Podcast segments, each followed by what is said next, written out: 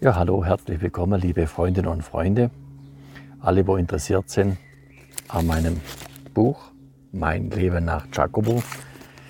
Heiße ich herzlich willkommen zu meiner ersten Lesung hier auf YouTube. Da wünsche ich euch viel Freude damit. Ich gehe jetzt diesen Weg, weil eine Vorstellung des Buchs bei einer öffentlichen Lesung ist ja momentan nicht möglich. Also, wo ich angefangen habe, das Buch zu schreiben, da hätte ich nie gedacht, dass sich die Welt einmal so verändert, dass man sich gar nicht mehr trifft, dass man das Buch nicht vorstellen kann. Aber davon sind wir alle betroffen und deswegen gehen wir neue Wege. Aber das ist ein großes Thema in meinem Buch, neue Wege gehen, wenn man merkt, es geht auf der einen Seite nicht mehr weiter. Was für Optionen gibt es da noch? Welche Möglichkeiten, Chancen hat man? Und um das geht es in dem Buch auch um neue Wege, um ein neues Leben.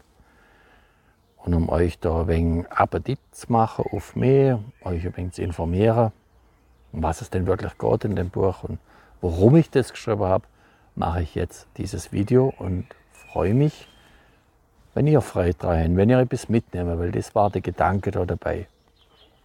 Warum schreibt man ein Buch? Man schreibt es auf der einen Seite für sich man schreibt aber auf der anderen Seite für euch, für Sie, liebe Leserinnen und Leser, dass Sie etwas in der Hand haben, dass Sie etwas mitnehmen, dass Sie etwas erfahren. Die Idee, ein Buch zu schreiben, die ist bei mir schon sehr alt. Also die habe ich schon als Jüngling im zarten Alter von neun Jahren, habe ich da schon auf einer Schreibmaschine rumgehämmert und wollte das meinem Großvater gleich tun.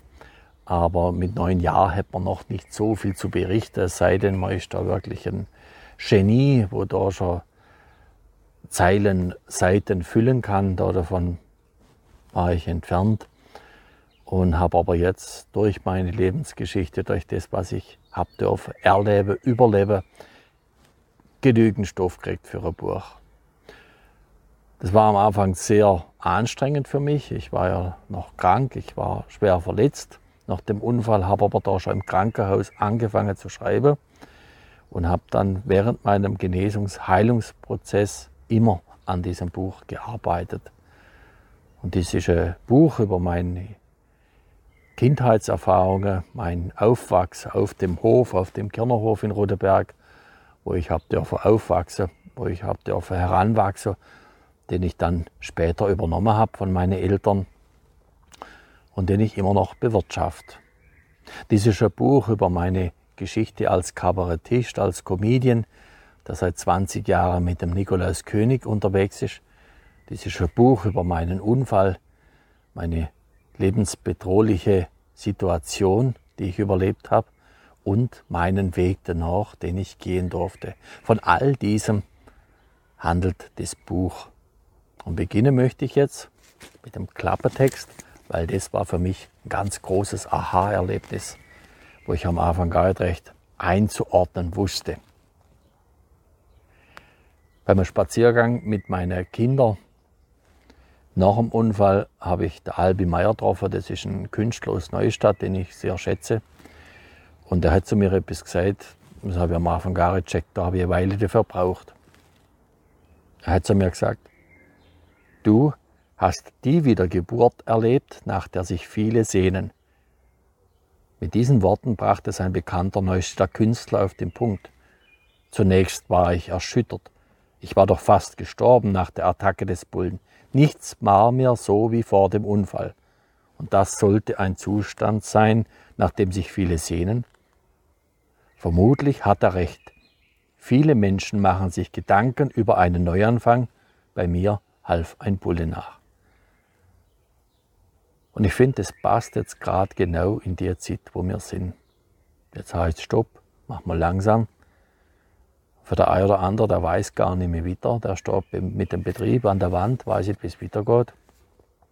Bin ich auch gestanden, persönlich, gesundheitlich, komplett flach gelegen, hab nicht mehr weiter gewusst. Aber ich kann euch versichern, es geht wieder. Und wenn man die Geschicke bewegen kann, wenn man da was bewegen kann, von dem handelt das Buch auch und ist eine der Kernaussagen. Und wo fängt es an? bei mir mit meinem ersten Leben, mit meiner Geburt. Und dazu lade ich ein, komme einfach mit, höre mir zu und tauche ein in meine Geschichte. Das Wälderbüble. Der Winter 1972-73 war kalt und schneereich.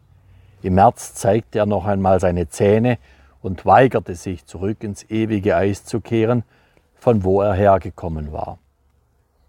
Wie jedes Jahr hatte sich der Winter über einen Frost im Oktober oder November eingeschlichen, hatte zunächst mit dem Herbst gerungen, der ihm noch einmal all sein buntes Laub entgegengeschleudert hatte. Letztendlich hatte General Winter doch gewonnen.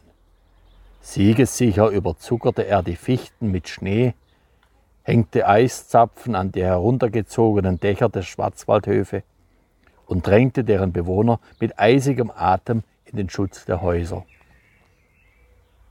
In diesem ausgehenden Winter des Jahres 1973 kam ich im Loretto Krankenhaus in Freiburg unter Ausschluss der Öffentlichkeit am 7. März zur Welt. Ein Winterkind, Sternzeichen Fisch, geboren am Aschermittwoch, Schluss mit lustig. Meine Mutter wählte den Ort meiner Geburt wegen der familiären Bindung aus. Eine meiner Tanten arbeitete damals in dem Freiburger Krankenhaus und somit war eine gewisse Vertrautheit gegeben. So kann ich heute behaupten, ich sei gebürtiger Freiburger. Ich durfte zwar nur wenige Tage die Stadtluft schnuppern, doch dies verschweige ich gerne, wenn nicht weiter nachgefragt wird. Im Krankenhaus herrschte damals wohl eine andere Atmosphäre als heute. Die Frauen wurden gemaßregelt, wenn ihnen etwas auf Anhieb nicht gelang.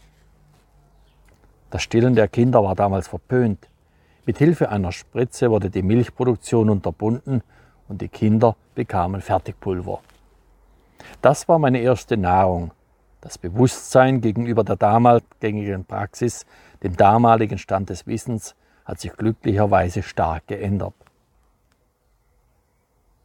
Meine Tante wird meine Mutter so fernab der Heimat wohl des Öfteren getröstet haben. Der erste Kontakt zu meinem Vater gestaltete sich alles andere als einfach. Er war von Hindernissen begleitet. Zunächst einmal musste mein Vater die im alten Wagenschuppen befindliche Autogarage von Hand freischaufeln. Als er sein Werk beendet hatte, kam vom Dach eine Schneelawine herunter und er durfte die mühsame Arbeit von neuem beginnen. Man verfügte zwar über einen Schneeschieber, der an dem Traktor angebaut werden konnte, doch wurde damit nur der Fahrweg freigeräumt und der Rest war Handarbeit. Endlich hatte er den Weg frei und fuhr mit seinem dunkelblauen Opel Rekord, der sein Ende später bei einem Verkehrsunfall ebenfalls in Freiburg haben sollte, seinem Sohn und seiner Frau entgegen. Der Aufenthalt in Freiburg war nur von kurzer Dauer und schon bald nach der Entbindung fuhr die junge Familie durch das Höllental in den heimatlichen Hochschwarzwald. Heute kommt mir diese Strecke immer ein bisschen wie eine Geburt vor. Bei der Fahrt durchs Höllental passiert man enge Kurven und steile Schluchtenwände, um dann bei Hinterzarten in die freie, sich öffnende Landschaft zu blicken. Willkommen Welt. Ja, so bin ich auf die Welt gekommen, in Fribourg und dann aufgewachsen in Roderberg, auf dem Kernerhof Roderbergischen, kleiner Ortsteil von Titisee Neustadt, der kleinste überhaupt. Ich habe das sehr genossen, meine Kindheit, aber wie alles hat es auch zwei Seiten. Ich bin auf dem Schwarzwaldhof aufgewachsen, dem Kernerhof in Roderberg, der ist seit vier Generationen in der Hand unserer Familie. Und ähm, das schafft natürlich Verbindung, Verbundenheit.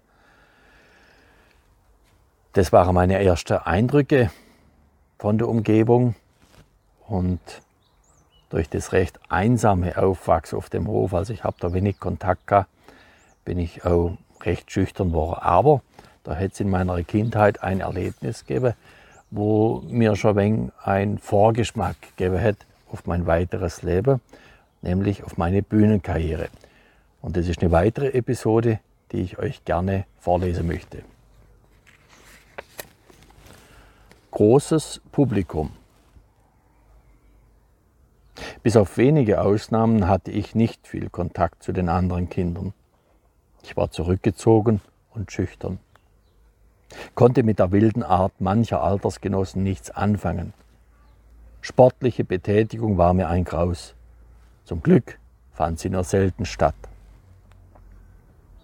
Lieber hielt ich mich beobachtend oder träumend abseits, als mitten im Geschehen zu stehen.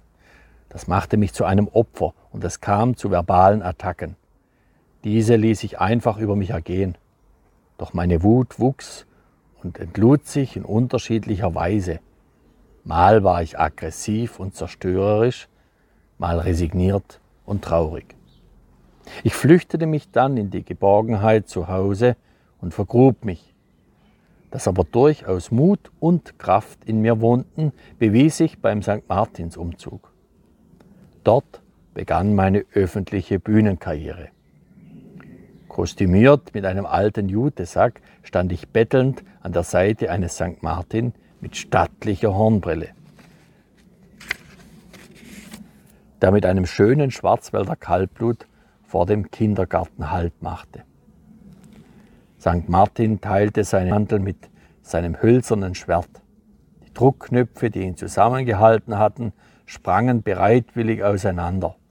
Ich sah in das Gesicht des Reiters, bewunderte den glitzernden Helm und war ganz versunken in das Spiel. Ja, das war wirklich St. Martin. Er war zwar kurzsichtig geworden, aber dies tat seiner denkwürdigen Erscheinung keinen Abbruch. Ich war sehr stolz, dass ich für die Rolle im Martinsspiel ausgewählt worden war. Also das war für mich schon eine ganz besondere Erfahrung, wenn man immer so ein wenig an der Seite gestanden ist und jetzt mal im Mittelpunkt, Bettler, und sonst Erwachsene, Kinder drumherum. Das war spannend und das hat mir Mut gemacht.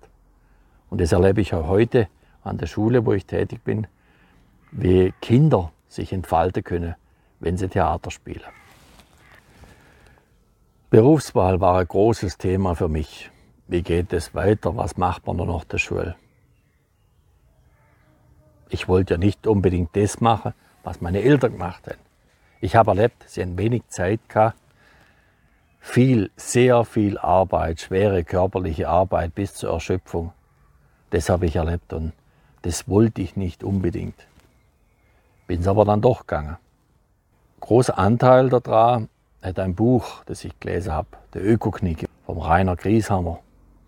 Mit dem habe ich mich getroffen und der hat mir dann gesagt, wenn du was machen willst, dann stell den Hof um auf biologischen Landbau. Und so bin ich ein Stück weit auch zu der Landwirtschaft gekommen.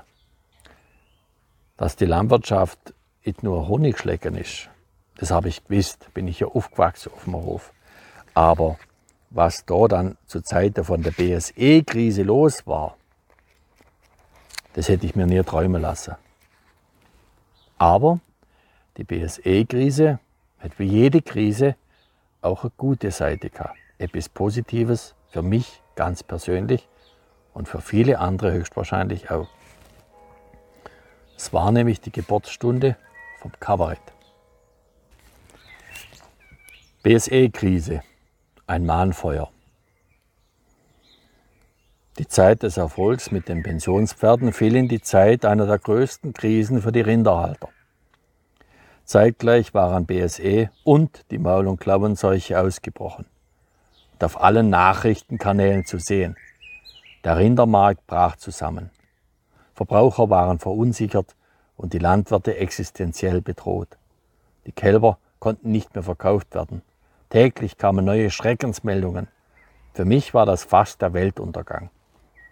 Brennende Scheiterhaufen voller Tiere, kranke Kühe, die nur noch stolperten, geschundene Kreaturen auf dem Altar der Profitgier geopfert. Im Hochschwarzwald ging ein Gespenst um. Wann würden die ersten Herden getötet werden? Doch dann loderte der alte Kampfgeist, der Widerstandswillen und der Zorn der Schwarzwälder Bauern auf. Bald traf man sich, um die Lage zu besprechen und zu überlegen, was im Falle des Falles zu tun sei. Tierärzte solidarisierten sich mit uns, um dem Wahnsinn im Umgang mit dem Rinderwahn die Stirn zu bieten. In plakativer Eile hatte man ohne besseres Wissen beschlossen, sämtliche Tiere eines Hofes zu töten, wenn ein BSE-Fall auftreten würde. In der nahen Schweiz war man sachlicher geblieben und hatte sich nach wissenschaftlicher Untersuchung dazu entschlossen, nur die verwandten Tiere zu töten. Über eine Telefonkette sollten sich die Bauern gegenseitig informieren, um im Falle eines positiven Befundes den Betrieb abzuriegeln und sich notfalls zur Wehr zu setzen. Wir würden unsere Tiere nicht ohne Widerstand dem Tod übergeben. Höhepunkt des Widerstands war ein Mahnfeuer, bei dem sich viele Bauern versammelten und eine Erklärung verfassten, die der damaligen Landwirtschaftsministerin Renate Künast übergeben werden sollte. Die politische Stimmung änderte sich und man übernahm die Schweizer Regelung. Wir Bauern fühlten uns erfolgreich und hätten daraus lernen können, dass Einigkeit stark macht. Für mich war dies noch aus einem anderen Grund eine denkwürdige Aktion. Fiel sie doch in die Zeit der Gründung unseres Kabarettus Bure zum A-Lange. Die BSE-Krise war also auch der Beginn einer Erfolgsgeschichte. Mein Partner Niki König und ich wollten die Verbraucher auf eine andere Art aufklären und Verständnis und Bezug zu unserem Berufsstand schaffen und den Bauern wieder Mut machen. Ja, das war das Ziel und auch der Grund, warum wir da damit angefangen haben. Ich habe mich sehr stark damit identifiziert. Landwirtschaft, Hof, das war mein Leben. Das ist wichtig. Und ich mache es auch jetzt noch gern. Aber ein Ereignis hätte mich gezwungen oder hätte mir ermöglicht, hätte mich befördert, neue Wege zu gehen, hätte mein Leben beschleunigt, nachdem es komplett ausbremst worden ist. Über meinen Unfall habe ich in dem Buch detailliert geschrieben, über meinen Weg danach auch. Und ich möchte euch gern daran teilhaben lassen, weil ich denke, es braucht nicht unbedingt so eine lebensbedrohliche Krise, um was zu ändern. Ich möchte euch einfach ermutigen, wenn ihr das Gefühl habt, es passt nicht mehr oder es läuft nicht mehr so, wie es laufen sollte, dann ändere es. Bei mir hat es erst ein schwerer Unfall gebraucht, um was zu ändern. Über ein Erlebnis, das ich auf der Intensivstation hatte, möchte ich euch jetzt abschließend noch was vorlesen und dann euch ermutigen, kaufen euch das Buch selber oder hören euch dann später das Hörbuch an, das ich selber aufgesprochen habe. Also jetzt zum Abschluss noch eine Geschichte von der Intensivstation. Es waren manchmal endlose Stunden, wenn die Ärzte einer Prozession gleich von Zimmer zu Zimmer wandelten und bei jedem Patienten Station machten, um ihr Gebet auf dem Kreuzweg der Heilung oder des Todes aufzusagen. Das lautete dann ungefähr wie folgt. Das ist der Herr Winterhalter. Starkes Pneumothorax nach einem Unfall mit einem Bullen. Diese Aussage zauberte schon das erste Lächeln auf die Gesichter der Damen und Herren in Weiß. Auch ich versuchte mitzulächeln, wie bei einer Musterung eine gute Figur zu machen. Ich wurde gefragt, ob ich Berufsdemonstrant oder Stierkämpfer sei und was jetzt wohl der Bulle mache. Man interessierte sich dafür. Über mein Befinden konnte ich mit dem Daumen Auskunft geben. Es wurden Werte aufgesagt, mit denen ich nichts anfangen konnte, die aber detailliert über meinen Zustand Auskunft gaben. Mein Operateur und Retter gab sich zu erkennen. Ein großer, junger Mann, kräftig, mit riesigen Händen. Wie hatten diese in mir gewirkt? Niemals hätte ich seinen Händen so viel Geschick und Feingefühl vermutet. Ich ordnete ihn eher als Handwerker ein. Doch hatte ich Glück. Ich war in einen engagierten Arzt, einen der besten seiner Zunft geraten. Das weitere Vorgehen wurde dann am Krankenbett entschieden und wohl die richtigen Entscheidungen getroffen, denn bei einer der folgenden Visiten sagte der Chefarzt, Herr Winterhalter, Sie sind unser bestes Pferd im Stall. Und das war ein Satz, der hat mir Mut gemacht. Der hat mir Mut gemacht, in eine gesunde, heile Zukunft zu denken. Und das ist in der Zeit ganz wichtig und entscheidend. Wie ich das gemacht habe, wie ich da begleitet worden bin auf dem Weg der Heilung, das alles habe ich wiedergeschrieben und auch die Schritte in das zweite Leben nach dem Giacomo. Jetzt wünsche ich euch alles Gute vor Herzen für eure Zukunft, viel Freude mit meinem Buch und lieber gesund.